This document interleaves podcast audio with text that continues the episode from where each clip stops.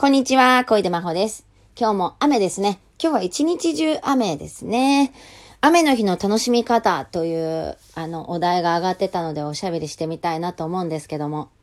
絵本を読む、いかがでしょうか？雨の日は絵本を読みましょう。私、ある振動の絵本を発見してしまったんですね。これはまさに振動が書いた絵本ですね。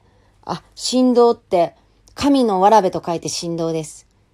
あの、揺れる方の振動じゃなくて、神のわらべ、子供の絵本ですね。こう画用紙で作ってありまして、色画用紙ですね。5ページぐらいしかないんですけども、5歳の子が、振動が作った絵本です。では、読みたいと思います。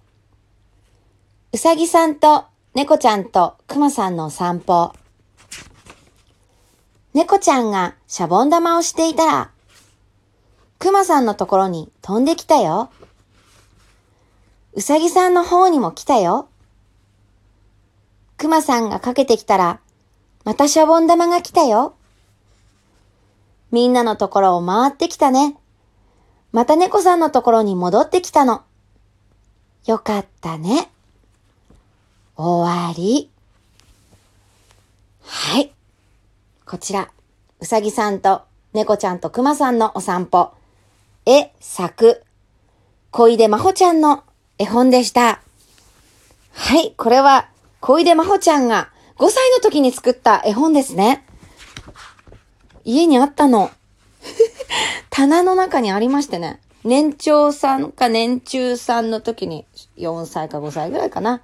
作った絵本でした。まさに振動ですね。皆さんも雨の日、絵本を読んでみてはいかがでしょうか？また、もう一つおすすめがありまして、雨の日はですね、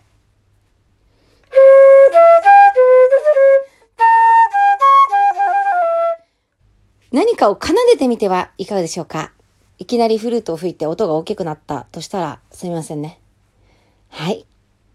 雨の日っていうのはね、なんかネガティブな感じというか、嫌だっていう人多いじゃないですか。まあ、例えば運動会があったり遠足があったりどっか出かけるって時に確かに嫌なんだよね。でも私はね、雨の日っていうものは全然ネガティブなものだと思ってなくてむしろ好き。お家にいることが好きだから、奏でたり、絵本読んだり、絵本作ってもいいし、ゲームしたり、読書したり、ドラマ見たり、映画見たり。雨は好き。はい。ということで、元振動の小出真帆でした。またね